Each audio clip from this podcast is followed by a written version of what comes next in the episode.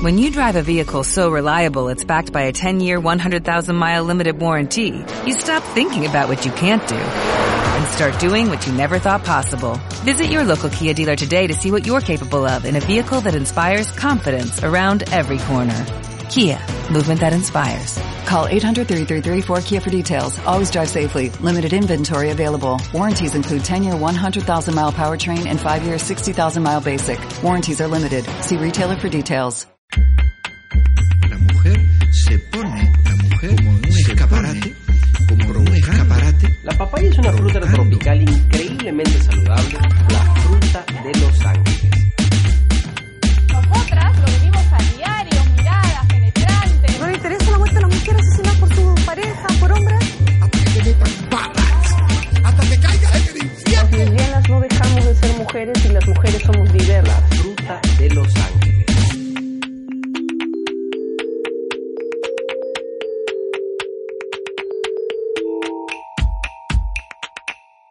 Hola, ¿cómo están? Mi nombre es Carolina Silva Santisteban. Y yo soy Ayla Rodríguez. Y esto es Papaya Show. El mundo a través de la papaya. Es decir, desde la visión de dos mujeres lesbianas. Su podcast lésbico favorito. Favorito. Eh, Oh, sí, oh, sí. ¿Cuál es el episodio que tenemos hoy? Además, debió Feliz ser el, el- el- el cierre del año pasado, pero es el inicio de este nuevo año en un nuevo espacio. Bonito. Con, con una pared rojita, así como la Moy. Eh, Y ahora estamos más cómodas acá en los asientos. las sillas ya la producción, la producción ha mejorado. Por favor. No- nos cambiaron las sillas de plástico, guindas que teníamos ahí bien horribles.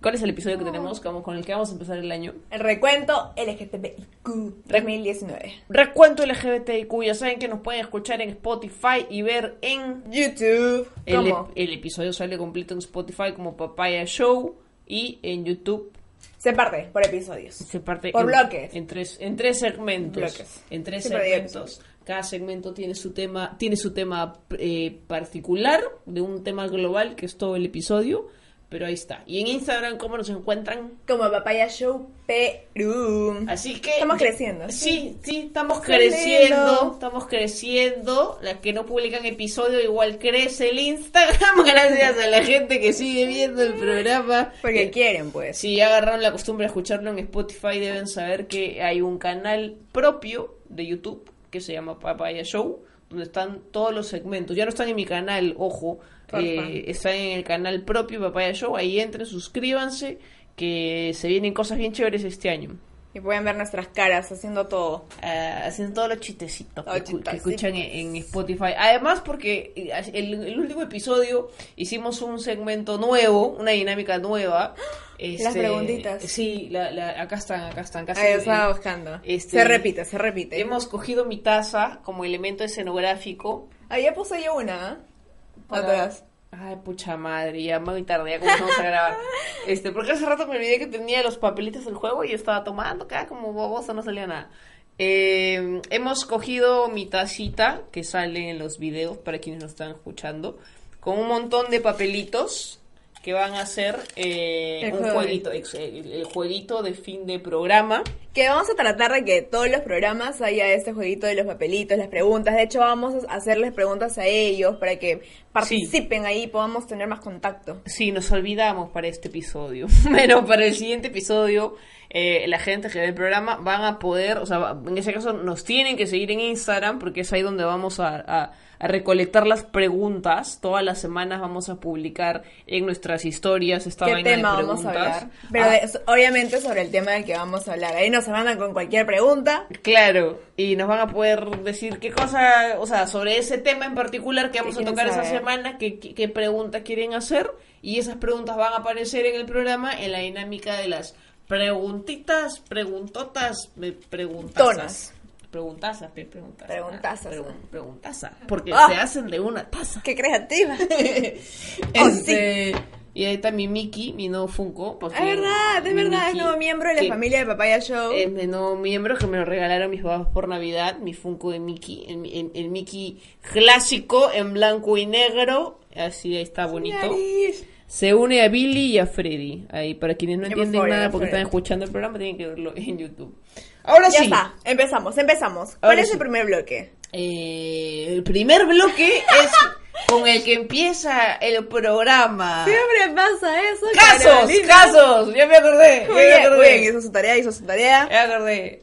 Recordando este episodio sobre recuento LGBTQ 2019, o sea, vamos a ver qué cosas han pasado para la comunidad. Que ha sido como que importante, no fue importante, sino como que más sonado, por así decirlo. Claro, ¿no? acontecimientos icónicos, sonados, polémicos. Sonaditos. Que pudimos ver en redes sociales por varios meses o qué sé yo, y marcaron un hito. Y sabes qué, me he dado cuenta por qué también se hizo sonado, porque de hecho las autoridades, bueno, obviamente hubo una respuesta, hubo como que una solución, se podría decir. O sea, claro, quedan como precedente para la comunidad, para, para la demanda de nuestros derechos eh, de la comunidad LGBTIQ. Entonces hemos elegido un par, me parece. Sí, son, no, son tres. Son tres, ya sabía, son tres, Son este, tres. casos icónicos, para recordarlos y que han ocurrido el año pasado. El primero es uno que de hecho pasó hace poco, que es la discriminación que hubo de los dos chicos gays en Los Olivos, que estaban en un parque y un serenazgo se les acercó y les dijo, ¿cómo pueden estar haciendo esos comportamientos delante de los niños? ¡Hay niños! ¡Hay niños! ¿Cómo le voy a explicar mi homofobia? Que diga, ¿cómo? ¿Cómo? Eh, sí, pasó hace poquito, se hizo, se hizo viral, por eso Sí. este, todos y todas nos enteramos. Además de que eh, yo no sé si la respuesta hubiese sido tan rápida si, si, si no hubiese Grabado. eh, habido chongo en redes sociales, claro, porque el chico grabó. Es eso, la grabación, hacer visible, ¿no? El tema de, oye, estoy viviendo esto, vean mundo. O sea, eran dos chicos que estaban, una pareja de chicos gays en la banca de un parque, pues, ¿no? Sí. Y se acercó un sereno y les empezó a decir cosas como, esas cosas no, esas ¿Por qué se cosas está no. besando? ¿Por qué se están besando ahí en la cara de los... Hay niños, hay familia, hay personas mayores. Eh, la hay, típica, un, hay un ¿no? tema importante ahí que de hecho yo puedo observar hoy de aquí, que lo hablamos también, el tema de tener información, cómo reaccionamos ante estas situaciones, ¿no? O sea, Sí. si nos dice, oye, eso está prohibido, que eso no es legal, este, está prohibido en, la- en ese distrito, que no sé qué, entonces, ¿cómo respondes? Oye, por si acaso hay una ordenanza, oye, por Sí. si acaso, constitucionalmente esto está, lo que tú estás haciendo es discriminarme, o sea, Me has hecho acordar que cuando, de hecho, cuando nos enteramos y lo vimos en redes, nos dimos cuenta que si bien eh, estaba como, o sea, sabía que podía reclamar, sabía Claro. que era algo que no se debía dar, sí hacía falta la información para poder darle los argumentos eh, para que pues el sereno, el amiguito, se dé cuenta de que estaba mm, cagando fuera del water. sí, porque aparte era como, ¿dónde dice eso? ¿Dónde dice eso? Ajá. ¿Dónde dice que está prohibido? ¿Dónde dice que eso es? ¿Dónde dice? En la constitución hay una ordenanza. Es cuestión de, de, de informarnos. Hay que, a- habría que, que tener los argumentos claros para saber y para poder defendernos. Yo me acuerdo que se hizo Sí, viral un video de un taxista que lo paró, que, que creo que quería llevar la grúa Se a su carro y resulta que el taxista, ¿era taxista o era conductor? Era No. taxista, era un taxista. Además de taxista, era abogado. Entonces lo fregó al sereno, Lo le citó un montón de, de, de artículos y el sereno se quedó calladito y más bien el abogado terminó yéndose a la comisaría a denunciar, Denunciar. al policía que se había querido llevar su carro de manera irregular. Sí, fue súper fuerte. Entonces, eh, Ah, sí. ya. ¿Qué reacción hubo ahí en la municipalidad? ¿Qué hizo? Obviamente Mm. se hizo todo un tema en redes sociales, hubo comentarios, se compartió. fue la Defensoría del Pueblo la que abogó Sí. Por, o sea, es bueno saber eso, ¿no? Porque un- un- sabemos que podemos acudir a la Defensoría del Pueblo Ante la que abo- ajá, para que abogue por nuestros derechos. Porque, de hecho, la carta está en internet em, que le enviaron al alcalde de la Municipalidad de Los Olivos para que, o sea, no solamente para que sancione a este sereno, Claro. sino para, para exigirle que haya una Explica- capacitación a todo el personal de la municipalidad. Y algo que fue bueno fue un tema de, o sea, se podría decir bueno porque obviamente se tienen que escuchar a las dos partes. Fue un tema de, oye, explícame la situación ante los videos que yo estoy viendo y las pruebas que hay. Obviamente tú tienes que establecer una sanción porque hay una homofobia clarísima. Ajá. Y aparte te pido que capacites a tu personal. Pero explícame qué fue lo que pasó. ¿Qué está pasando aquí? ¿Qué está pasando? ¿Qué está pasando? O sea, claro. em, Pero para que se esclarezca el caso en todo caso y se definan las sanciones correspondientes y no solamente la sanción sino que algo importante que mencionaba la carta era que exigía que haya una capacitación a todo el personal. Porque eso eso de que los serenos nos voten de los espacios públicos es súper común o sea a mí, a mí me ha pasado Eh, y ni siquiera estando haciendo como que hay este actos contra contra las buenas La moral. costumbres contra la moral y las buenas costumbres de las tías de San Isidro Eh, a mí me pasó y creo que le he contado, no sé si en un programa en un video, o en una transmisión en vivo, ya no me acuerdo. ¿Qué contaste? Este, que una vez me pasó que estaba en un carro con una amiga, o sea, sí, pasaba que las dos éramos lesbianas, pero estábamos en el carro conversando, estacionadas en San Isidro, Ajá. Y se nos acercó un serenazgo a votarnos. Diciendo que o qué. Porque, no sé, o sea, a votarnos. Y, y, y nos quedó, o sea, nos quedó realmente la duda de si había un rollo, porque claro, yo, digamos, no soy el icono de la feminidad. Entonces, creo que asumieron que había un, algo ahí y este y antes Chao. de que empecemos a chapar, nos votaron. Y me acuerdo que nos plantábamos, no, no, no nos fuimos, no nos fuimos, nos plantamos y dijimos, pero ¿por qué? ¿Pero por qué? Y el celano no sabía ni cómo este, justificarse porque realmente no había Entonces era, justificación. ya, claro, entonces era un tema de Entonces, Claro, por eso digo, en verdad eso es súper común y yo lo he visto un montón de veces y hay un montón de quejas eh, desde Serenazgo, ¿no? Que, que hay, hay una... Nunca me ha pasado. Pero si te has dado cuenta, algo que falla en el tema administrativo, en el tema público, son las capacitaciones. De hecho, lo hablamos una vez, el tema que te pasó cuando tú quisiste ir, poner como tipo una denuncia o pedir información, no me acuerdo dónde, y te, te dijeron, ay, oye, pero él te puede denunciar por acoso. Y es el Ah, tema de las claro. capacitaciones Sí. que deberían tener todas las entidades públicas. Que a mí me pasó que yo fui a poner una denuncia por acoso callejero en el Ministerio de la Mujer. Pero no. Y me dijeron, bueno, en este momento no está el abogado, pero está el practicante y no sé qué, y te va a atender. Y me atendió. Y claro, como yo había hecho la queja en redes sociales, le había tomado foto del acosador y lo subí. Me dijeron, no, porque acá podría ser al revés, porque tú podrías calificar como acosadora porque has puesto su foto y no sé qué. Y claro, el tipo estaba cero sensibilizado y estaba en la calle sobre lo que, la queja que yo estaba haciendo. Debe ser obligatorio que capaciten a todo el, todo el personal. Pero ahora es chévere porque realmente por, o sea, porque justamente estaba viendo los otros casos por las redes sociales es que se está haciendo justicia, porque yo no sé qué tanto qué tanta respuesta hubiese de la municipalidad, por ejemplo, si no hubiese habido roche en redes sociales, o sea, que todo el mundo empieza a hablar de que hay un tema de homofobia fuerte en los olivos en Facebook, en Twitter, en Instagram, y recién ahí este la municipalidad quería como que dejar claro que en su distrito no hay homofobia y demás. Y eso nos trae a colación el segundo caso, que fue el tema de la casona de Camaná, que era Pasó ahorita. del regidor. O sea, Eh, ob- obviamente hubo una respuesta mucho más rápida porque de repente él podía tener una acción más directa dentro de... O sea, para, para la gente Contemos, que no, ¿qué pasó? Sí, para la gente que no está enterada de lo que pasó. Eh, la Casona Camaná es una discoteca en el centro de Lima que ha sido cerrada no sé cuántas veces por temas de seguridad, etcétera. Eh, porque en realidad es un local. Yo he ido, ¿tú has ido a la Casona? Yo he ido a la Casona y claro, es un lugar donde tipo un temblor y te mueres, ¿no? Porque hay muchísima gente, hay muchísima gente. Sí me yo sí he visto casos de homofobia, o sea, sí he visto actitud eh, prepotente y, bueno, obviamente discriminatoria contra personas de la comunidad LGBTIQ, sí lo he visto. Em, y en este caso pasó que un, justo un amigo, un amigo que se llama Manuel Siccha, que es un regidor de Lima, eh, creo que es el primer regidor abiertamente gay eh, en la municipalidad de Lima, va con dos amigos, me parece, a la, a la casona. En diciembre, hace unos días nomás, hace una semana, qué sé yo, antes de Año Nuevo, unos días antes de Año Nuevo.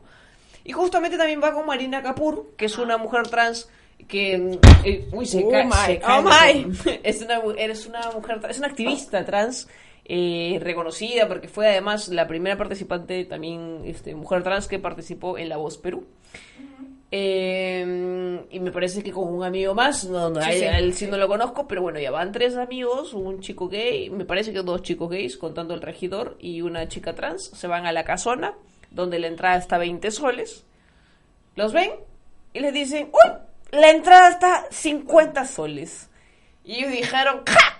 ¿Cómo? Dijeron, no. Y claro, era evidentemente la típica estrategia que hacen algunos miembros de seguridad para que no puedas pagar la entrada o te des cuenta que es injusto el precio que te están poniendo a ti porque a todo el mundo le están cobrando 20, entonces no entras. Y la reacción, ¿no? Oye, este, pero los demás le están cobrando 20, que porque a mí me cobra 50. Bueno, oye, si quieres, pagas, si no, Te vas a otra discoteca porque es libertad, li- libre mercado. Y libre eso fue lo que les dijo Serena, el de fiscalización, que de hecho fue, se acercó y le dijo, oye, fiscaliza, mira lo que está pasando acá, te cuento la situación, y le dijo, oye, no, pues, o sea, ellos pueden poner el precio que ellos quieren, este, ya tú si quieres entrar, no quieres entrar. Sí, o sea, ni el de fiscalización supo qué hacer, lo caso porque es de la municipalidad. Súper y, fuerte. y Manuel, que es regidor, el pobre decía, pero yo soy regidor y te estoy diciendo que esta vaina que estás haciendo no está bien, va en contra de la ley, es discriminación.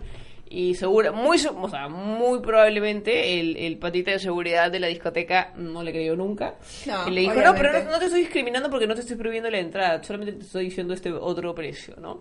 Pero no se da cuenta que también es discriminación porque es Indirecta, distinción, claramente. es hacer distinción de precio porque le ve otra Es que hay una diferencia muy clara entre distinción y discriminación. Distinguir, obviamente puedes distinguir, pero la distinción se basa en que existe una causa objetiva de por qué tomo una decisión. En cambio, la discriminación es porque me da la gana de, de libre albedrío y pa. Simplemente no, no ingresas o te aumento el... O sea, porque lo vio, dijo, ah, este es gay, eh, seguramente ella es una chica trans, entonces no quiero que entre y le subo la entrada. Entonces, por eso es que le subió el precio. y de hecho, ya le había pasado, ¿no? A ella. Marina, hasta donde entiendo, Marina ya había hecho incluso una denuncia. En el mismo lu- A la misma Ay. discoteca, con video también. Eh, Qué fuerte. Y se zurraron, porque además, o sea, el video lo pueden ver en redes sociales, busquen a Manuel Siccha. em, porque realmente es como la, la conchudez, o sea, la frescura del, del mundo así sin vergüenza total.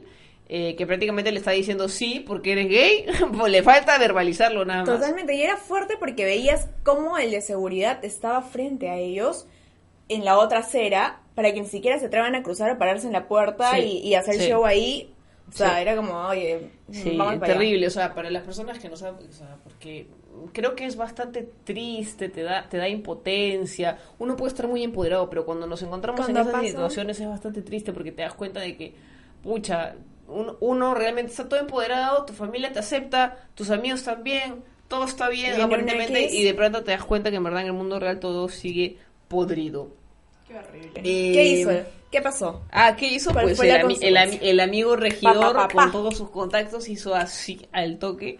eh, y en verdad, al otro día estaban anunciando que clausuraban la Sí, discoteca. literalmente fue el siguiente. O sea, yo me, yo me imagino que al, al de seguridad lo deben haber votado, le deben haber dado dos lapos por baboso, porque le están diciendo que es regidor. O sea, ni siquiera por eso. es que eh, no le digo, creyó, era claro, como, ah, ya, sí, claro, bastante. ni siquiera por eso, o sea, eh, bien tonto en verdad el de seguridad. La cosa es que, ah, pero, pero pasó algo bien fregado porque clausuraron la discoteca y luego como se venía Año Nuevo, que es una de las fiestas que seguramente da mucha plata a las discotecas, ¿no? La- la- pierde. quizás la que da más plata en todo el año, eh, dijeron que no, que este queridos, no, no sé qué, ca- ca- caso, casoneros, no sé cómo le dicen a sus seguidores, este, ustedes saben que no discriminamos, de aquí aceptamos a todos y todas y todes, le faltó poner. Y así que hoy día vamos a abrir porque no a la corrupción y no sé qué. O sea, quisieron atribuir a que era una era un acto corrupto que hayan cerrado la la, la discoteca. Que ¿Es una broma? Pusieron eso, como si fuera un, un tema de corrupción. Como claro, está muy de moda decir que cuando te cierran tu local es porque el alcalde es corrupto y en verdad tu local cumple todos los requerimientos. Han querido colgarse lo mismo. Eh, ¡Qué y lo que ha pasado al final es que eso lo han empezado a compartir. Yo vi muchos activistas de la comunidad empezaron a compartir como diciendo, "Ay, no puede ser que se surren el, en, en, en que la municipalidad haya clausurado la, la, la discoteca, cómo la van a abrir y no sé qué. Y no sé qué pasó ahí, no sé, una llamada quizás, que a las horas la discoteca estaba poniendo otro comunicado diciendo, bueno, este 31, mira, no, nos hemos, nos hemos equivocado. Ups. Este 31 no atendemos. Y al final no atendieron. Sí, no, no entendí. Eh, y, y quisieron, o sea, quisieron zurrarse en, en, en lo que dijo la municipalidad. Pero ahí te das cuenta, ¿tú- ¿qué, ¿qué medidas tomas? O sea, solamente una clausura temporal. Yo pienso que ahí deberían hacer una mayor investigación. Sí, porque además si, hay- si, si es una discoteca que ya, o sea, tiene como que varias clausuras en su haber. Exacto, y denuncias. De hecho, el de seguridad, el que estaba el mismo día, y ya tenía la denuncia. Sí, ya tenía la denuncia. Era el mismo, mismo, mismo o seguridad sea- tenía la denuncia, sí, y sigue trabajando ahí, entonces... ¿Qué esperas es, de la- es una cosa de que la no se comprende discoteca? de, lo- de los dueños, de los gerentes, no sé cómo funciona eso. Qué fuerte. Bueno, ahora hay, hay otro caso que es un poco... Es, es mucho más triste, que es de hecho un, un caso con el que creo que comenzó el año, no sé si fue el primero, porque también, o sea, si vamos a hablar de lo que, de lo que ha pasado para la comunidad en el año, mm, lamentablemente aún hablamos de crímenes de odio. Eh, el que uno de los que más sonó, que en verdad creo que, que fue bastante chocante, eh, bastante duro, todos son duros, pero este particularmente porque se trató de un asesinato a un, a un chiquillo de 17 años por su papá.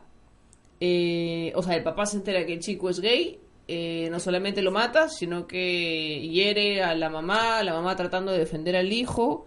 Y hay, hay un audio, yo he escuchado el audio, es súper triste, o sea, es triste, es estremecedor, porque es el papá ¿Qué? diciendo, eh, o sea, rezándole a Dios que lo Perdone. perdone, cuida a mi hijito, Sí, sí. perdóname por lo que he cometido, o sea, por lo que he hecho en esta tierra, eh, o sea, es como, ¿Es en serio? es, es, eh, es como, wow, o sea, yo no voy a mezclar en temas de religión, de creencias y demás, pero es, es bien loco ver a alguien que aparentemente es bastante creyente y le duele y pide perdón a Dios y todo, eh, que, mata a su matando al hijo y que vaya y se suicide. y, porque sí, y, y además que se suicidó. Eso pasó en San Martín, en el distrito de Zapozoa. Eso sí, en verdad, eso es así como recibimos Qué fuerte. el 2019. eh, no sé cómo va a ser este año, pero sí, todavía estamos hablando de, de, de crímenes de odio. Y de hecho, bueno, no hemos, no, no hemos investigado cuántas son las víctimas que, que han... No, si alguien tiene ese dato de cuántas víctimas de crímenes de odio, Pero si alguien sabe cuánto fue de crímenes de odio por el tema de orientación sexual, que nos cuenten. Sí, que ponga en los comentarios a ver para saber cuántas víctimas hay. Eh, porque fuerte. es un caso de que es un tema del que hay que hablar para que se sepa que realmente es un problema. Y, por ejemplo, en este caso es evidente que, es, que fue por orientación sexual. A veces uno dice, no, no puede ser crimen de odio porque no hay odio a los homosexuales y no sé qué, eh, porque eso por eso no matan a la gente. Y bueno, esto es un caso. El papá se entera que el hijo es gay y por eso lo mata. Pero yo, o sea, de todo, de todo lo que hemos visto de esas noticias, ya nos damos cuenta que, o sea, es una realidad. Creo que tenemos que parar con nuestros celulares, tipo en grabación, en video, para que si nos pasa algo, poder hacerlo para tener ¿me pruebas, para poder denunciarlo, porque a veces, por ejemplo, antes el tema de acoso callejero, por ejemplo, era indenunciable, porque ¿cómo lo probabas? Ibas y era tu palabra contra la de la persona, aparte la persona ya se fue por ahí, ahora con un celular, chapas, toma foto, ¿Y sabes qué es lo tienes peor? pruebas de que alguien te está acosando o alguien te está amenazando. Que no existe penas para los que el acoso callejero, solamente el tema de multas. Claro. O sea, ¿en serio? ¿Dónde? Es súper fuerte. Bueno, mm, ¿a ti, que- tú, tú alguna, o sea, a ti te ha pasado, o sea, tú has pasado en carne propia algún tema de, alguna situación de discriminación? Di- o sea, directamente no, pero sí me ha pasado, bueno, con una expareja, que estábamos para entrar a una discoteca y unas amigas estaban haciendo la cola y era como que nosotros atrás yendo a alcanzarlas y el de seguridad, literal, bueno, esta persona estaba parada y le dijo, oye joven, esta es tu cola. Ajá. Y era como, no, pero estamos con nuestras amigas acá, ellos han hecho cola. No, joven, o sea, era como joven, joven. Y yo me acuerdo que me acerqué y, le, o sea, yo le dije, oye, ¿no te estás dando cuenta de que es una mujer? Ajá. Y el tipo, pero ay, es que, ay, ay, ay, mujer, joven, lo que sea, atrás, tu cola, tu cola. Y, y las amigas decían, pero nosotros hemos estado haciendo cola, ellas están viniendo recién. Ajá. Y era como que el tipo hizo un show, fue y dijo, voy a llamar al, je- al jefe de seguridad para decirles que ustedes están haciendo desorden, que no las dejen entrar. Wow. Y literalmente fue a buscar y cuando ya habíamos, nosotros no nos movimos porque la gente de atrás era consciente de que nosotros habíamos hecho, o sea, estábamos bien. Y cuando llegamos a la puerta como para ingresar, hizo to- ellas no ingresan, ellas no ingresan, ¿Qué no discoteca? ingresan. ¿Qué discoteca? No me acuerdo el nombre, era un evento, pero no me acuerdo el nombre ¿En de la dónde? ¿Qué discoteca. distrito? Barranco. En Barranco. En Barranco. Y, y no ingresan, no ingresan, eh, y no nos querían hacer entrar. Y bueno, esta persona que digo tenía contactos, llamó, el jefe de seguridad era su amigo, y bueno, todo el tema de que al final creo que votaron al, al, de, al de seguridad. Son situaciones bastante, o sea, a veces suenan simples, pero son bastante, son situaciones bastante denigrantes. Totalmente. Son, sí, bastante, bastante, bastante denigrantes. Eh, o sea, el hecho de que te griten por tu orientación sexual en la calle.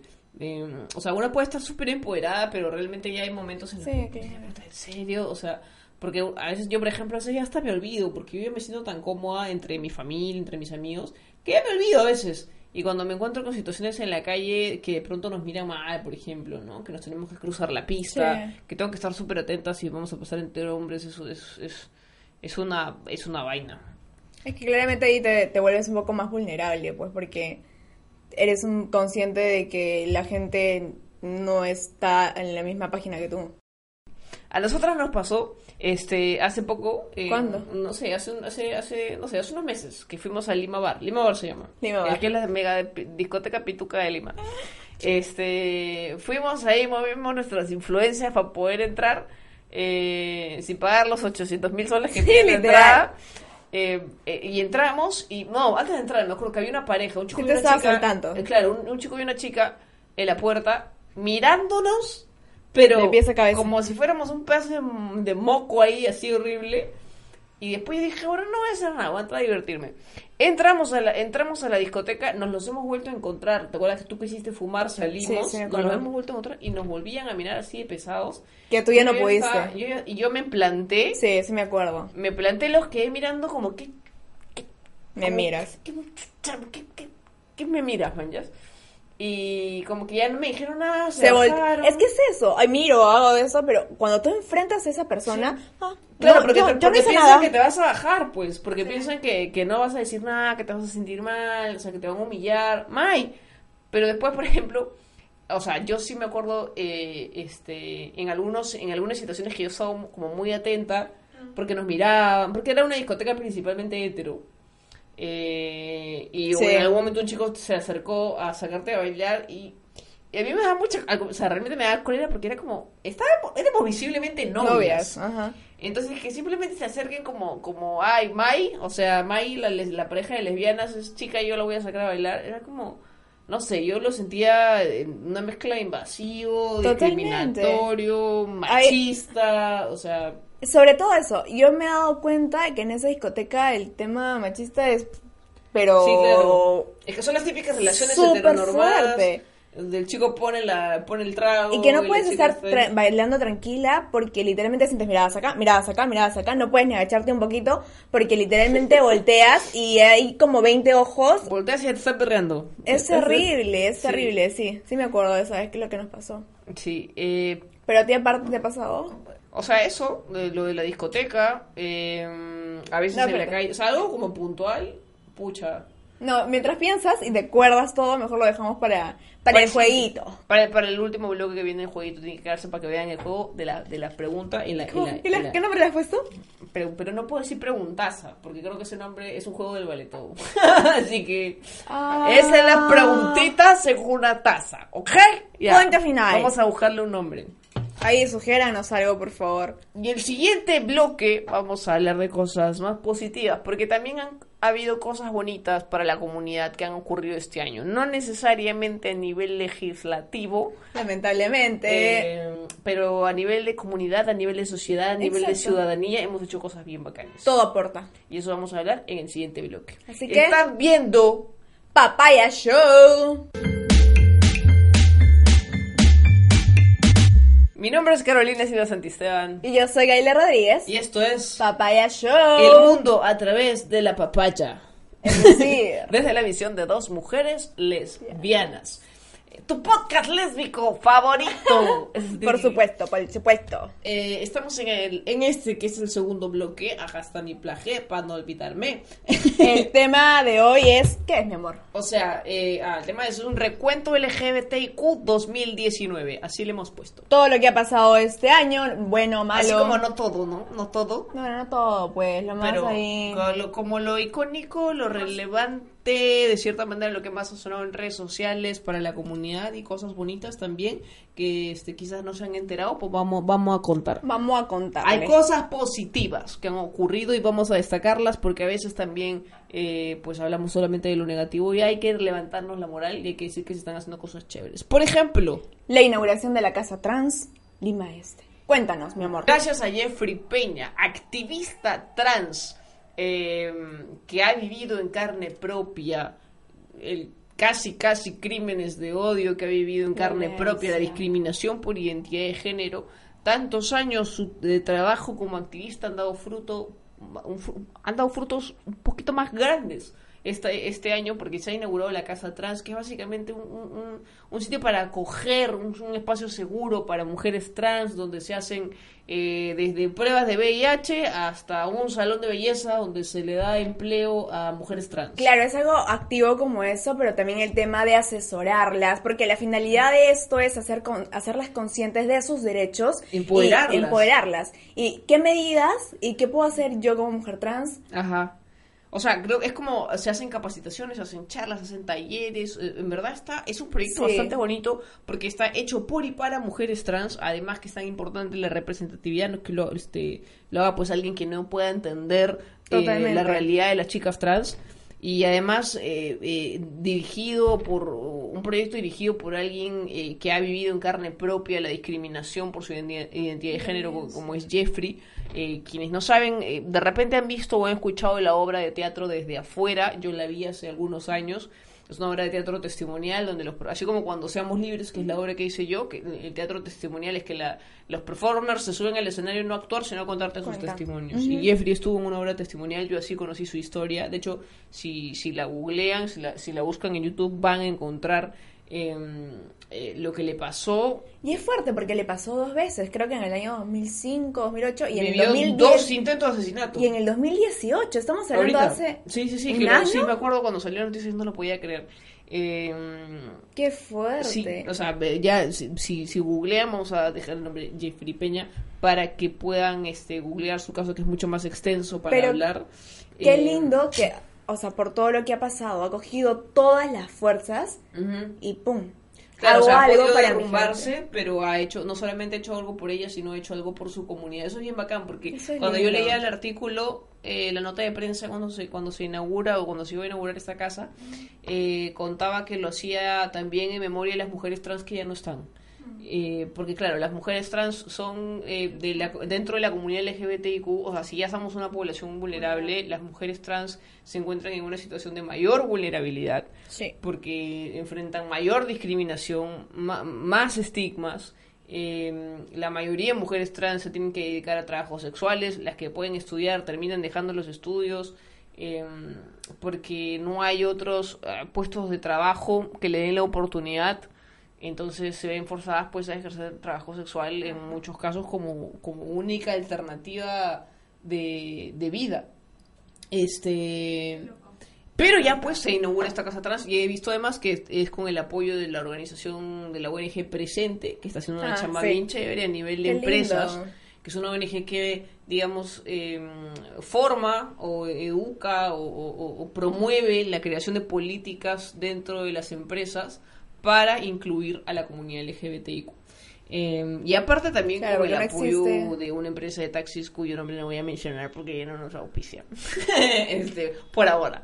Por Eh, ahora, por ahora. Pero bacán, o sea, me parece chévere que, Y que se unan y varias ese es un organizaciones. tema súper importante, el tema del ámbito laboral para la comunidad, porque no es algo que se que ni siquiera se piensa al momento de hablar de legislación o algo. Eh, ¿no? O sea, eh, porque si las personas homosexuales sufrimos discriminación, no quiero, o sea, no es que no quiera, sino que no me puedo imaginar la situación que enfrentan las personas trans. Totalmente. Ah, siguiente buena noticia, cosa mira, positiva. Mira, mírala, mírala, mírala. ¿Qué Yo creo, contar? que, yo creo que ha sido el momento top del año para la comunidad. Y a mí me parece que este proyecto El más. trae turismo al Perú. No, ya. Este. Con toda humildad. con toda la humildad del mundo, eh, para quienes no saben, existe en Perú un festival de artes escénicas LGBTIQ. El Fiat. Perdón, tenía que decirlo. es que me acordar del de Lu, perdón. Se llama FIAED. Sí, se llama Es Fiat. Festival Internacional de Artes Escénicas por la Diversidad. Eh, eh, Gael le ha dicho FIAT porque el día que inauguramos este año, el director del LUM, del lugar de la memoria, inauguramos en el LUM, dijo que quería dar unas palabras y toda la cosa y, da la- y, y- Gracias. y- además es el tercer año que nos acoge el lugar de la memoria para inaugurar el festival y dio sus palabras muy importantísimas y, agradec- Emotivas, y- agradeció que volvamos a confiar en el LUM como, como Fiat, en vez de Fiat, dijo, nunca me olvidaré. Yo Nunca- tampoco, por eso lo ahorita. Fiat. Es como cuando me presentan como Carolina Silva Santi, Santi Esteban, Esteban. en vez de Santi Esteban. Ya bueno. Entonces, para quienes no saben, el, festival, o sea, porque es algo positivo, no solamente por ser un festival para la comunidad, sino porque es un este es un festival que este año se realizó con financiamiento del Estado peruano. Qué lindo eso. Eh, sí, yo creo que hay que hay que destacar la labor del Ministerio de Cultura, particularmente en esta en- en esta en estos últimos años. La Dirección de Arte se ha hecho una chambaza y es uno de los pocos ministerios que todavía tenemos de nuestro lado. Qué lindo. O sea, qué lindo que, que sea súper abierto en un sentido de recibir propuestas. Y financiarlas, no solamente de boca. Nosotros- porque hay un, por ejemplo, hay un montón de marcas que el, el día de la marcha ponen su logo de colores y toda la cosa, pero no hay no hacen nada concreto. Entonces, me parece súper importante que el ministerio, que ahora cuenta con, con fondos concursables para distintos proyectos artísticos, sean obras de teatro, o sea, coproducciones, giras, festivales, espacios escénicos, etcétera, haya decidido otorgarle un financiamiento a un, a un festival LGBTIQ. Eso es lindo, pero obviamente el Estado da oportunidades, pero del otro lado también hay compromisos, ¿no? Que es como el que tú has asumido. Pero siempre es como que implica trabajo, no es Para, así, nada para quienes no ¿eh? saben, el, el, el, el FIAED me lo inventé yo hace unos años, me- vi un festival eh, LGBTIQ en Colombia y dije, ay, ¿por qué no? Se enamoró. Porque en verdad sí, la verdad. Eso, eran 30 días de festival, Qué loco. Acá son dos semanas, porque hay que empezar por algo. Dos semanas y yo ya me quedo sin vida, termino con gastritis. Es verdad, Eh, a punto de desmayarse. y, y acá anoté, este, porque no, te- no lo tenía en la cabeza, fueron 12 espectáculos diferentes, fueron más funciones porque se hizo desde el 15, si no me equivoco, hasta el 1 de julio. Y algo bonito, además otra cosa positiva, es que este festival comienza en Lima, pero este año al fin lo pudimos descentralizar y llegamos a Arequipa, a Tacna, a Huancayo y espero que para, el para los próximos años Siga creciendo. sigamos creciendo, sigamos creciendo. Qué lindo. ¿Y sabes por qué también?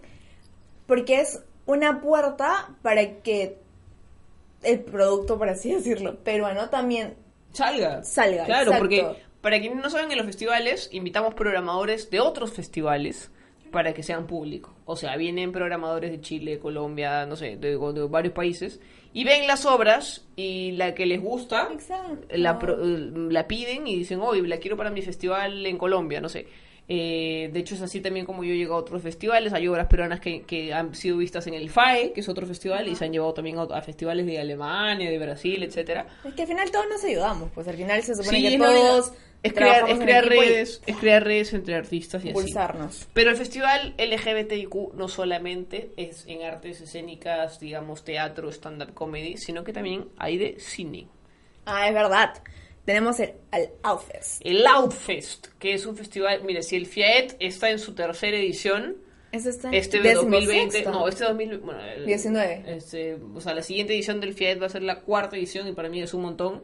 El Outfest está en su decimosexta edición. Qué fuerte. Decimosexta edición como un festival independiente, Sí, sin sí. financiamiento del Estado. O sea, que ha sobrevivido a 16 años Y que está creciendo, ¿ah? y que este año tuvo 16 títulos entre películas y documentales. Y además algo chévere del Outfest, ¡Qué que, loco! que, que, por ejemplo no podemos hacer en teatro por un tema de costos, es que el Outfest eh, eh, hace muchos eventos gratuitos y si te cobra, te cobra 10 soles. Entonces, en verdad, no hay excusa. accesible. Todos los años el Festival de Cine eh, gay, lésbico, bisexual, trans, queer, etcétera, Y eso es lindo, porque obviamente no existe como que un portal donde podamos ver ese tipo de películas. Que... ¿no? Y, y para quienes quieren información de los dos festivales, están en sus redes sociales. O sea, el, el FIAED, que es el Festival de Artes Escénicas, está como FIAED Perú, eh, o Festival Internacional de Artes Escénicas, y el Outfest como Out, así como Out, de fuera, de en inglés, O-U-T Fest. Fest. Outfest Perú. Y ahí está toda la información. ¿Qué más ha pasado este año? Algo lindo, cuando hubo lo de los juegos. La, eh, cuando cuando, ¿Juegos cuando, este, se hizo la Pride House Lima, que es un espacio de, de, de recreación, de hueveo, verdad, como vengan acá a pasar el rato, eh, que, se hace, que se hacía en otros países y por Ajá. primera vez se hizo en Lima con apoyo de la Embajada de Canadá, Y vale todo. este, el Baletó y el MOL, Y el mall, el. Movimiento Homosexual de Lima. Eh, se hizo en el MOL, o sea, la Embajada El financió, espacio, ¿eh? el gestionó y se hizo en el mall y se hizo un espacio bien bonito, se pintó, se pusieron adornitos así bien bacán, se tuneó el mall, se tuneó para recibir a los atletas olímpicos. Qué lindo, este, ¿no? Crear pa- espacios más seguros, se podría decir. Sí. Espacios seguros para nosotros. ¿Por qué no podía ir a ver una peli? En la, o sea, programaban una peli, podías ir a ver una peli y ahí veías tu peli pues, con el con el deportista olímpico. De ahí conocías, nadie sabe, ahí fluía algo. Tú no sabes ahí todos los bricheros, ¿no? este. Ahí me acuerdo que tú dices unas palabras súper lindas. Ah, sí, me, me invitaron a dar las palabras en la inauguración, en el evento de inauguración de la Pride House que fue en el Vale Todo. Este, y fue bien bonito porque estaba la gente del mall, estaba la gente del Vale. que no siempre, que no siempre se unen en mismos eventos, entonces fue chévere poder este, Verlos dar- ahí dar trabajando por una misma causa. Exacto, exacto. Qué fuerte, o sea, Que a la larga es lo que deberíamos hacer siempre, Lucila. Imagínate, se unió el mall y el Vale, que no es una unión común en estos últimos años, y se dio algo tan chévere como la Pride House. Porque además eso hay que hacer justicia. Cuando se, eso, eso sí quisiera mencionar. Cuando se habló de la Pride House, se habló mucho del mall y de la embajada, pero poco cherry le hicieron al Baletó. Y en verdad el Baletó también estuvo súper involucrado. Yo sé que el Baletó Baletó ha metido la pata bien al fondo en varias ocasiones. Sobre todo una, y lo sabrán algunas personas. Pero La es una cosa es- organización que está chambeando la Exacto, comunidad. la cosa es enmendar errores. O sea, yo pienso que no existen Sí. organizaciones, ni empresas, ni personas perfectas. Mientras aprendas Sí, las sí, caídas, Eso es genial. y lo y lo digo también a título personal porque también tuvimos nuestra gran metida de pata como festival y Exacto. los seguidores del festival lo sabrán y quienes no lo saben mejor y ahí no me queda. este y esas ¿Y son las cosas positivas ese es el segundo bloque qué tristeza solo tenemos seguramente hay muchas más cosas pero eso es como que lo que rescatamos porque creemos que además son espacios que hay que conocer este, no todo es discoteca, amigos, no solamente la discoteca gay, también hay espacios, la casa trans, los festivales, hay que ir a ver teatro, hay que ir a ver cine, donde estamos reflejados, las parejas, es como ir a- es como verte una telenovela de Televisa, oh my. pero con parejas de la comunidad, eso está chévere. Sí, obviamente. De hecho, ayuda. También es un soporte, una compañía, Es si se podría sí, decir. es una Porque compañía. ponte que tú estás todavía recién reconociendo tu orientación y, y vas, ves esa película, te sientes Sí. identificado o ves visto, esa obra. Por ejemplo, la, la de segunda edición tuvimos una obra que en, en el FIAET que se llamaba Beca y Eva dicen que se quieren. Y era una comedia romántica de dos mujeres lesbianas.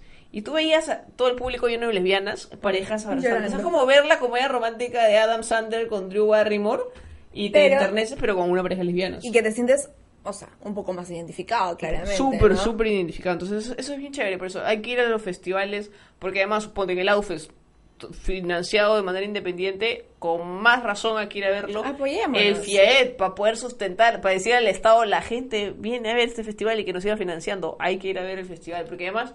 En el caso de los dos festivales se traen películas u obras de teatro de otros países, entonces tienen la oportunidad de ver de México, de Argentina, de Chile, de Uruguay, de Colombia, Estados Unidos, etcétera, etcétera, Ayuda en un montón de cosas, ¿ah? Fiat y Aufest, sobre Fiat sobre, sobre todo. Fiat, Fiat, toda la tacita y toda la tacita. Ya saben, eso han sido las cositas positivas que, bueno, han ido algunas sucediendo a lo largo de este año. Claramente son puertas, son nuevas ventanas para la comunidad, para seguir apoyándonos. Omar, ya, que ya viene la parte del juego. Estoy preparando la tacita, la tacita con las preguntas, porque eh, con el jueguito, porque ya viene el tercer bloque con, con un poquito más de información, unos dos minutitos de información, y de ahí el jueguito. El jueguito, ya regresamos. Esto es Papaya Show. El mundo a través de la papaya. Mi nombre es Carolina Silva Santisteban, Y yo soy Gaila Rodríguez. y esto es Papaya Show. El mundo a través de la papaya. Es Eh, decir- desde la visión de dos mujeres lesbianas. Tu podcast lésbico favorito. Me gusta Ah, sí, sí, ahí ya se quedó. ¿eh? Eh, Seguimos con el tema, bueno, de este episodio. Recuento obviamente, LGBTIQ 2019. Estamos recordando algunas cosas. Hemos recordado algunas cosas que han pasado. Casitos. La- acá acomodando los funcos. Este. ¿no? Algunos eh, casos y, bueno, icónicos, icónicos, cosas ¿no? bonitas que han pasado para la comunidad también, porque también hay que reconocer que están pasando cosas chéveres, lamentablemente no desde el Estado, pero bueno, más o menos, ¿ah? Porque en caso cuando hablamos del FIAT sí, porque sí recibimos un fondo del Estado. Entonces, Pero legislativamente hablando, no. Pues nada, no- nada. Pues ni madres, ya. Entonces, en resumen, hemos hecho como un resumito de las demandas principales que tenemos como comunidad, porque aparte de hacer un recuento, es bueno saber qué es lo que esperamos de ahora en adelante. O sea, no solamente decir, oye, el 2019 pasó tal cosa, sino que qué esperamos para este año, qué esperamos para lo siguiente. Y eso, y eso también es importante por el tema de, ok, ¿cuáles son las demandas? De hecho, va a haber elecciones pronto y un tema de quiénes son los candidatos que podrían ir encajando en lo que la población quiere, ¿no? Eso es importante. Amiguis, no vayamos a votar desinformados. Por Averigüemos qué candidatos tienen políticas, propuestas, proyectos de ley para la comunidad LGBTIQ. Eso es súper importante. No, hay que, no hay que olvidarnos, amiguis. No hay que votar solamente por quien nos diga nuestro papi. Hay que averiguar. Ya no, ya pasó ese tiempo, ¿eh? Entonces, ¿cuáles son las demandas? Demanda número uno. Aprobar matrimonio, ¿verdad? Eso, exactamente. Eso, eso. No hay Ah, que sí. olvidarlo. Demanda número uno. Aprobar el matrimonio igualitario. Queremos que nos reconozcan, que reconozcan nuestros afectos, nuestros amores. Quiero poder cagarla. No, mentira. Quiero poder casarme. No, mentira. mentira, mentira. O sea, yo sí quiero casarme, mañas, y, y, y, y tendríamos el, tenemos el derecho de poder elegir, o, o por último, para las personas que no se quieren casar, de decir no quiero casarme, o sea, no porque elegir, no puedan, man, o sea, ¿ya? poder porque algunas personas pueden elegir y nosotros no. Exacto. Y qué fuerte que digan, ay, oye, pero puedes, puedes hacer todo sociedad, oye, pero es que yo no quiero eso. No, porque es algo tan simple como que nos reconozcan como iguales, o sea, que nos reconozcan como que nosotros también somos una pareja y porque además, por ejemplo, en el caso a veces este en algún momento también lo hablamos y decíamos, pucha, este ¿cuáles serían la- las necesidades o digamos las razones aparte de, de- de estar enamorados obviamente, porque uno se tendría que casar, pucha, para proteger un patrimonio que construimos en pareja, eh, para compartir un seguro médico, para que si algún día me pasa algo, este, mi novia o mi esposa tenga derechos o tenga, tenga eh, la autoridad o la potestad de, de, de decidir, decidir. Sobre, sobre mi estado, de poder visitarme, o sea, son varias Sí, o sea, cositas que no, no tenemos. Qué egoístas, ¿no? Como para no pensar en todo lo que realmente se pasa. Sí. es que lo, ahorita lo que dices la de, digamos, si te encuentras en una situación de peligro, que estás enferma, Sí. y no poder decidir, y no sé. Porque yo, por ejemplo, yo cada vez pienso que es menos ignorancia y más egoísmo, porque, Exacto. porque una persona puede ser súper ignorante, así bien bestia, bien bruta, pero viendo al otro que está sufriendo, o habla, es como, no, algo, algo, claro, escuchar, tener empatía, o sea, en verdad no hay que ser muy inteligente para, para, Para poder darse cuenta que, que el otro también importa.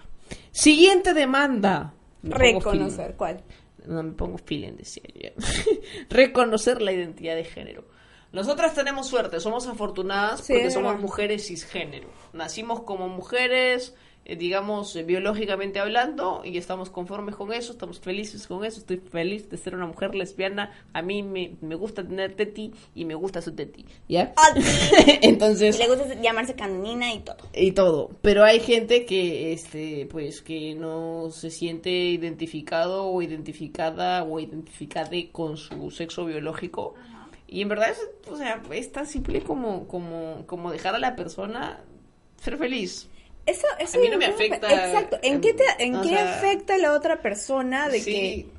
Es- además, yo, yo soy feliz y quiero que las otras personas también sean felices. O sea, Eso es lo que yo el otro día, como que dije en un epi- episodio anterior, como que dije, como que todas las personas buscamos la libertad, la felicidad, pero apenas una persona lo está consiguiendo, tendemos a atacar o Sí. a, a limitar. ¿no? Dentro, Oye, ¿por y dentro de la misma comunidad, dentro de la misma comunidad hay un montón de discriminación hacia las mujeres trans, Sí. eh, hacia, hacia los chicos trans, o sea, realmente la, la, la, la comunidad trans es, está en una situación de mucho mayor vulnerabilidad.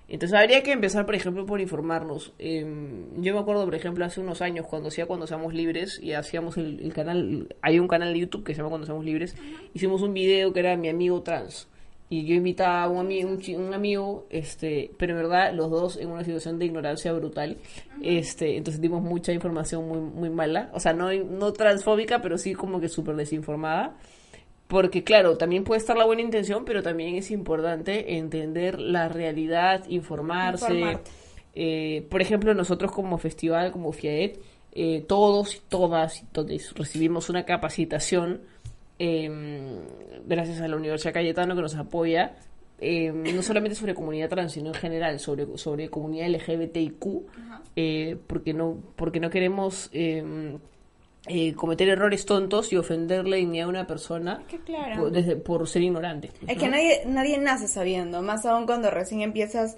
a conocer lo que se podría decir tu comunidad, a reconocerte, vas aprendiendo, porque obviamente es, un, es, es tu mundo, se hace tu mundo y vas aprendiendo de tu mundo. Sí, porque hay personas que realmente ni siquiera conocen una persona trans, entonces escuchan el tema y dicen, ay, no, cosas del diablo.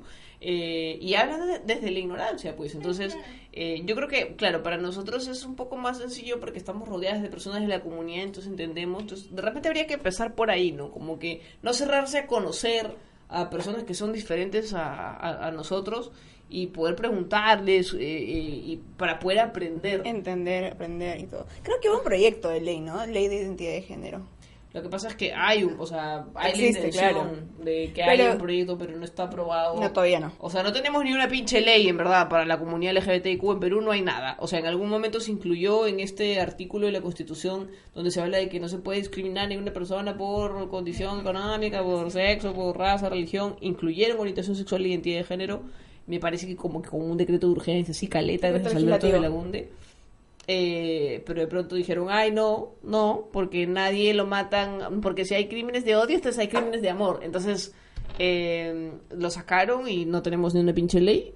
Y, la, por ejemplo, por ejemplo, yo podría decir, o sea, incluso en, en el activismo también hay muchos debates sobre qué es más importante, sobre por qué marchan por el matrimonio igualitario si hay algo más urgente como una ley de identidad de género o una ley contra los crímenes de odio, mejor dicho. Ya.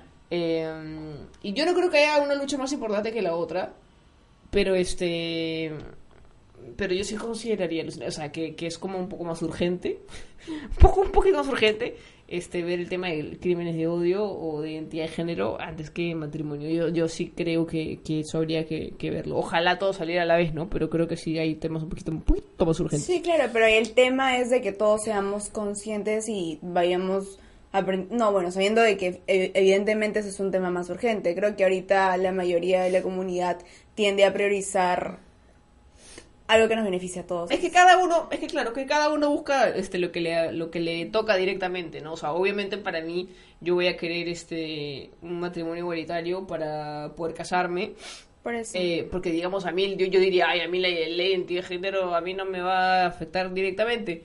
Este Pero por eso ya es el tema sí de ser un poco más conscientes, tener un poco más de empatía, saber, oye, ¿qué Pero además qué feo estar en esta situación de, a ver, ¿qué, qué primero? ¿Que me case o que no me maten? O sea, es, es, es bien No triste. existir. Es bien triste que estemos en esta situación, es bien patético, pero bueno, es la realidad. realidad. Siguiente demanda, justo lo que estábamos hablando. Castigar los crímenes de odio y reconocer que son por orientación sexual o identidad de género. Y es lo que acabamos de hablar, no vamos a repetirlo.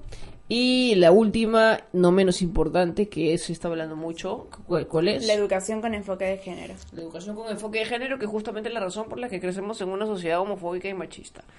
Eh, para quienes no, no, no lo entienden, yo de hecho yo tengo un video donde hablo de enfoque de género, lo pueden buscar en mi canal de YouTube. Carolina Silas Eh, o básicamente es pues una educación donde no se asuma la heterosexualidad de todo el mundo y tampoco se, asu- se asigne roles a las mujeres unos y a, y a los hombres otros. ¿no? Todas las personas somos diversas.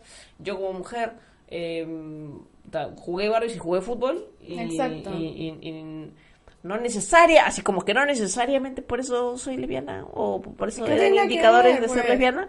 Este, porque mucha gente piensa que sí, pues por eso ese es el miedo. Ese es el tema. Que homosexualicen a los niños. No. En que, ¿Cómo encasillamos, no? Eh, sí, ¿cómo encasillamos? Tú te Em, haces esto, punto final. Y algo, algo que a mí me gustaría que pase este año, que creo que es importante, es que empezamos a entender también nosotros como comunidad, que cuando hablemos de comunidad LGBTIQ, es justamente LGBTIQ, no solamente hablamos de gays y lesbianas. Porque sí pasa, creo que hay que hacer un, un- como un mea culpa, Sí, yo, desde la comunidad, porque sí hay bisexual, por ejemplo, nadie habla de la bisexualidad. Uy, no, la bisexualidad está vista como, oh my god. Sí, como la promiscuidad, como, ay, quieren todo, hay que angurrientos, hay que, Sí. hay que, hay que, hay que, entonces, no, pues, ah, existe la bisexualidad, existe la homosexualidad, las Existe lesbianas, gays, existe, existe una, una diversidad, entonces, nosotros como comunidad, más aún, tenemos la responsabilidad de educarnos, este, porque pues saliendo del closet no se termina la chamba, hay No. mucho, hay mucho más que hacer. Y que la lucha de uno es la lucha de todos al final. Viene la taza. ¡Viene la taza! Vamos a mover los funcos, se mueve el Mickey, se huele Billy, se, se huele. ¿Cómo que se huele? ¿Cómo que se huele? ¿Qué te hueles, Billy? Se mueve, se mueve Billy, se mueve Freddy en su época de juventud. Y no se mueve nada más. Y la taza. Viene la taza. Pero hay que explicar que en los papelitos dice número, para que no piensen que estamos haciendo trampa. Ah, dice número y en la pantalla están Acá tenemos una listita. la la pregunta en sí. ¿Me están haciendo trampi? Que Está- no. Aquí tenemos una listita. No leo. Que tenemos del 1 al 10 eh, varias preguntas. Vamos a sacar el número aquí y vamos a asignar. Así que tú primeri. La vez pasada creo que yo saqué primeri, así que te toca. Ay, no se salió. Tengo miedo. Tú primeri porque tiene miedo. A ver. ¿Qué número? Ocho. 8. Ocho bizcocho. ¿Con qué jugabas o a qué jugabas en el colegio? Esto va por el tema del enfoque de género, la necesidad de educación con enfoque de género. Eso es súper importante, ¿ah? Porque yo he estudiado en, un colegio de mujeres y si me preguntas qué jugaban, y ya bueno, básquetbol y, y los, los juguitos así. No, bueno. el básquet es el deporte de las lesbianas, no mentira. Sí. Pero me he dado cuenta que cero fútbol. Ah, ¿no juegas fútbol? No. Y yo sí me acuerdo que, tipo, había amigas mías que sí jugaban ahí, aprovechaban la pelota de básquet y todo lo demás, pero no era algo que el colegio era, que te daba la facilidad de poder jugar con. Ya, pero yo, la pregunta es que yo, yo con qué jugaba, Ah, yo jugaba de todo. ¿ah? Y me imagino normalmente asumen que todos los hombres deben jugar fútbol. Exacto. Yo tengo amigos gays que la han sufrido horrible en el colegio porque Qué fuerte. malazos para el fútbol, no les, nunca les gustó. Este, ¿y qué, tú, qué, tú, qué, tú qué jugabas? Yo jugaba de todo, la verdad. Es que lo que era de todo en, en mi colegio era eso. Pero tu época, pues, ¿qué, qué- qué juegos? ¿Juegas trompo? Yo sí, pero no en el colegio porque te decomisaba. Ah, pero juegas trompo. Sí, jugaba trompo con mi familia, con mis hermanas. tu jugaba los taps, Jugaba los tabs. las cartitas. ¿ves? Sí, ¿Ves? claro que una sí. lesbiana. No, mentira. También jugaba Barbies y todo, mis muñequitas. Yo hacía chapar, pero alucina que yo no hacía... Yo, yo hacía chapar a Ken con Barbie, yo no hacía chapar a Barbie con Barbie. Ah, yo también. Pero yo quería hacer el Ken. A ver. a mí me toca... La 2. La 2 Te leería, pero no leo. ¿Alguna vez te sacaron de un local por tu orientación sexual? Si alguna vez me sacaron de un local, no me han sacado, pero sí me han hecho sentir incómodo. ¿Cómo así? ¿Qué pasó? o ¿Qué? Este. O sea, en, me acuerdo, por ejemplo, en una discoteca en Barranco, Bye, en Sargento, en- que es supuestamente súper gay friendly, qué sé yo. Eh, o sea, no me han sacado, pero sí me he sentido incómoda porque es la típica disco, pues, donde los chicos están ahí tratando de invitarle su traguito a las chicas y sacarlas a bailar.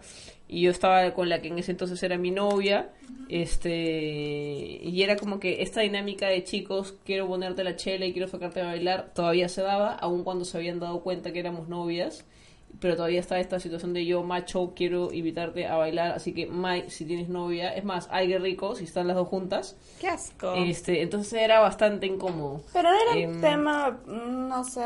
O yo me acuerdo, por ejemplo, estar con ella y de pronto, este, un brother, un tío, ¿ah? un señor bien plantado, le faltaba sacársela y en nuestra Qué cara. asco. Eh, sí, fue bien desagradable, fue bien desagradable. Este, pero no, no, no, me- no, no me han sacado, no me han sacado. A mí, por lo menos, ¿no? Pero yo sí, o sea, sí sé que, que, que le haber ¿Qué pasa? ¿A ti te han sacado alguna vez? No, pues. No vale, pues. A la femenina, no mentira. Discriminación. Siguiente, siguiente. ¿Qué te toca? Número 10. 10. ¿Por quién voy a votar Se vienen no? las elecciones congresales. ¿Sabes por quién vas a votar? Todavía no. Es importante, yo voy- yo por si acaso estoy trabajando con video, no, no es que esto no es un cherry, ¿ya? No, sí es un cherry. Totalmente, mi amor. Lo Este, sacas a colación. Voy a, voy a, estoy chambeando con un video sobre este congres, o sea, digamos qué congresistas quienes están postulando y hay que informar, no sé qué, este, hay algunos youtubers que también están trabajando estos contenidos, entonces hay que estar atentos. Tenemos la suerte que en esta, en esta época eh, sale contenido bastante ligerito, dinámico sobre estos temas, entonces hay Y que es súper importante, ¿ah? porque a veces, como que voy a ser sincera, porque me he pasado todo este tiempo, de leer qué es lo que proponen y todo lo demás. Sí. Eh, los videitos ayudan, Ayuda un ayudan. montón, ayuda un montón. Hasta yo para hacer video también me pongo al día y con Rosa María Palacios. A ver. ¿Qué te toqué? Me toca la 1. La 1 dice, ¿alguna vez te discriminaron en la calle? Ya conté, pero no cuenta. Otra. No, Ya pues. conté, pues. ¿Pero qué? O sea, los gritos de, ay, la lesbiana, ay, este... Que me... Sí, pues, la de Serenazgo en San Isidro. Ya conté, pe. Otra, otra. A mí me ha pasado. ¿Te ha pasado? Conmigo. O sea, cuando nos han mirado así con cara de, ay, qué rico, ay, no sé qué, ay, estás con un chivolo. Poco más te han dicho, ay, tu chivolo, bota tu chivolo y quédate conmigo. Eso no me falta, ¿sí o no? Ahora sí, ¡cuatro! Ahora sí, porque la otra ya había respondido. ¿Quieres, qué pendeja. ¿Quieres casarte? ¿Cómo, ¿Cómo harías si quieres casarte? Yo sí me quiero casar. ¿Tú te quieres casar? Mentira, obvio que sí. Obvio que sí, me muero por. Yo sí me quiero casar. De hecho, lo hemos hablado. Este, para quienes sintonizan este programa recién, somos, Somos novias. Este, y pucha, creo que lo tendríamos que hacer como, como mis Lo amigas. habíamos planeado. Sí. Cuéntales, que- cuéntales, ¿cómo hemos este año- planeado? yo, yo, este, este año fui testigo, uno testigo. o sea, No, no cosa, fuiste fui testigo. Hice show en un matrimonio de dos mujeres que en verdad se casaron en Argentina. Y aquí hicieron un matrimonio simbólico. Entonces creo que algo así sería. O sea, mientras no lo pueda hacer en mi país, lo haré en otro y aquí lo haré en una forma simbólica y apenas aquí se haga legal, lo haré legal. Eh, porque también es una vaina, porque hay que viajar y gastar plata y demás cosas, ¿no? Y un tema importante es que que lo que tú contabas el otro día, una de nuestras amigas, el tema de puedes pagar para que te hagan todo o tú averiguarte y ir directamente a hacer tu cola. Ah, claro. Que hay agencias que hacen, que hacen la chamba, que obviamente sale mucho más caro, como 5 mil dólares si quieres que te tramiten todo y llegar y decir sí. O ir y hacer tu cola, pues sacar tu ticket, sentarte ahí, mirar la pantalla y te sale más barato. Última, para cerrar programa. Oh my lord, que me toque algo así como que me muero. ¿Qué número? ¿Qué número? ¿10? Nueve. No, 9. 9. Ay, a mí me tocan estos temas. ¿Sabes de algún candidato al Congreso que abogue, que defienda, que respalde a la comunidad LGBTIQ? Creo que el que todos conocemos, el que se ha hecho más visible, el que ha tenido mayor aceptación Sí. por la población en sí, no solamente de la comunidad, claro, bueno, voy a decirte que Alberto de la UTE, pero es la comunidad en sí, o sea, como que toda la sociedad se está uniendo, como que ve que hace un buen trabajo, es el que definitivamente en el Congreso ha puesto pares, ha puesto... ¿Qué pasó? ¿Tu Perdón, me rasqué mi insolación. Sí, sigamos. Creo que, que es el que claramente a todos nos llama más la atención. Sí, de hecho, ¿no? nadie puede negar, nadie puede negar el gran trabajo que ha hecho Alberto de Belaunde en la gestión pasada. Es una de las grandes pérdidas del Congreso disuelto, o sea, de las excepciones. Eh, yo todavía honestamente no sé, por ejemplo, por quién voy a votar. O sea, sé que, por ejemplo, él él es una es, es, es un gran representante de la comunidad LGBTIQ. de- he tenido la suerte de conocerlo. Eh, apoya muchísimo el festival LGBTIQ que hacemos, el FIAET. Em, em, me ha apoyado a mí particularmente también en este proyecto. eh, pero pero estoy todavía decidiendo. Por ejemplo, se está candidateando Cherry Familiar. Rocío Silva Santisteban. Ok. Este, que sí, pues mi familia, ¿qué está pasando? Recién la conocí este año, ¿no? Pero, Pero es mi familia. Pero, pero está candidateando, me parece chévere. Por eso el tema de, de, de ver quiénes están, el ver, de analizar todo lo que Sí. están proponiendo. Por ejemplo, está, está postulando Rocío, pero yo aún estoy viendo, estoy informándome Eso. además, porque antes uno decía, vicio mi voto en modo de protesta. Y no. Eh, y no, porque resulta que viciar votos o votar en blanco, pues es este favorecer al Ayuda. que está más arriba y por eso la, la vez pasada tuvimos mayoría fujimorista. Así que por favor, Infórmense. por favor, para no repetir esa situación tan patética eh, que fue la mayoría del Congreso este, fujimorista, pues hay que informarnos esta vez. O sea, por ejemplo, viendo los videos de una youtuber que se llama Carolina, si no sé, me parece. Y escuchándonos. me parece. Eso ha sido todo por el Ay, una episodio- última tú, pues. Una última. Sí, para que sea par. Ah, sí. Ah, verdad, ¿no? Maldición, a ver. ya, ya. ¿Qué? Como si preguntáramos qué. Ya está ahí. Est- Uy, ¿tú nueve o seis? Seis, ¿no? Seis. Porque tú sacaste nueve. Sí, sí, seis. Ay, seguro será mío. Seis. ¿Sabías que eras lesbiana en el colegio? Sí sabía, sí sabía. O sea, esperaba que no, esperaba que se me pase. O sea, Pero yo eras consciente. no, yo sí tenía mis momentos bien tristes, bien de, bien de, bien de, bien de telenovela mexicana. Yo, de verdad, llorando en mi cama, esperando conocer a un hombre que, te lo juro, yo lloraba, yo lloraba, yo lloraba esperando conocer a un flaco que me guste, que sea tan churro, pero tan churro que me olvidé yo de las mujeres. Pero nunca pasó, no mucho pelo, amiga. No, no, no, Y nunca. aquí estoy yo. No se ha podido. Y aquí está mi amor. Este, y ahora sí, Ahora hemos sí. llegado al final del episodio 8. Esperamos que les haya gustado. Ya Em, saben que todavía tenemos mucho trabajo por delante. Ha sido un año que hemos visto cambios, hemos visto obviamente cositas tristes, pero para adelante, unirnos. Toca informarse como comunidad, toca unirse como comunidad. Ya tenemos suficiente con la discriminación de afuera para adentro, como para tener de adentro para adentro. Eh, así que ya saben, este podcast es publicado todas las... Supuestamente esa es la intención. Todas las semanas, todos los domingos, a veces lunes en la mañana porque nos amanecemos, pero todas las Ajá. semanas con contenido nuevo. No se preocupen, a veces nos vamos de viaje, de campamento por año nuevo, no publicamos, pero el podcast continúa Todos los amigos, ya saben, en Spotify como Papaya Show y en YouTube nos pueden ver como Papaya Show y en Instagram como Papaya Show Perú. A mí me encuentran como Carolina Silva Santisteban en todas las redes sociales. Y a mí como L. Rodríguez en Instagram. Ya saben que a partir del siguiente episodio vamos a hacer vamos a recoger las preguntas que nos manden por Instagram, así que atentos a nuestra cuenta de Instagram. Eh, La cuenta de Papaya Show, no su cuenta ni mi cuenta. No, no, pues no, la cuenta de Papaya, Papaya Show Perú. Ahí van a estar publicada ahí la, la opción de preguntas para que ustedes puedan comentar. Y esto ha sido el episodio 8. Que vaya a regresar y con este calor. Gracias por Tori. Esto ha, sido, esto ha sido Papaya Show. La mujer se pone, la mujer como un escaparate, como un escaparate. La papaya es una fruta tropical increíblemente saludable, la fruta de Los Ángeles. Nosotras lo vivimos a diario, miradas penetrantes. ¿No le interesa la muerte de la mujer asesinada por su pareja, por hombres? Las lesbianas no dejamos de ser mujeres y las mujeres somos diversas. La fruta de Los Ángeles.